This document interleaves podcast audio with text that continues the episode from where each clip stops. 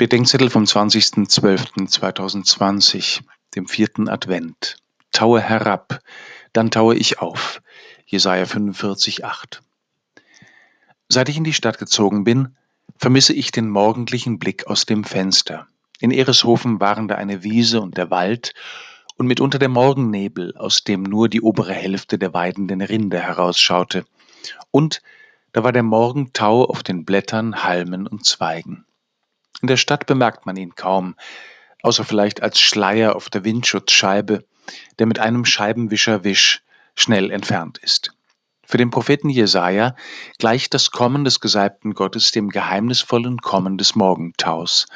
Tauet, ihr Himmel, von oben, ihr Wolken, regnet herab den Gerechten. Der Tau fällt im Dunkel der Nacht. Keiner sieht ihn kommen. Wenn der Tag erwacht, ist er da. Nur die Wachenden, die Frühaufsteher, die den Tag erwarten, erahnen etwas von seinem Kommen. Der Tau ist unendlich zart und fein. Er gibt der Schöpfung Glanz und Frische. Er legt sich um sie wie ein Kleid, in dem sie schöner ist denn je. Der Tau hat seine Stunde. Mittags ist von ihm nichts mehr zu sehen, auch wenn er noch in der Luft liegt. Wer den Morgen verschläft, sieht ihn nicht, noch die von ihm verwandelte Natur.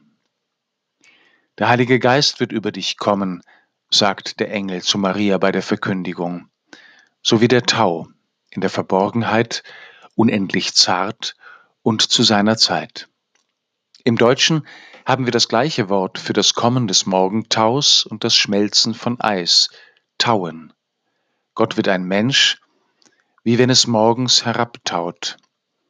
Ich bin bereit für ihn, wenn ich auftaue und mich erweichen lasse. Wir gehören zur Erde, zu der Jesaja sagt, tue dich auf und sprosse den Heiland hervor. Taue herab, mein Gott, dann taue ich auf. Amen.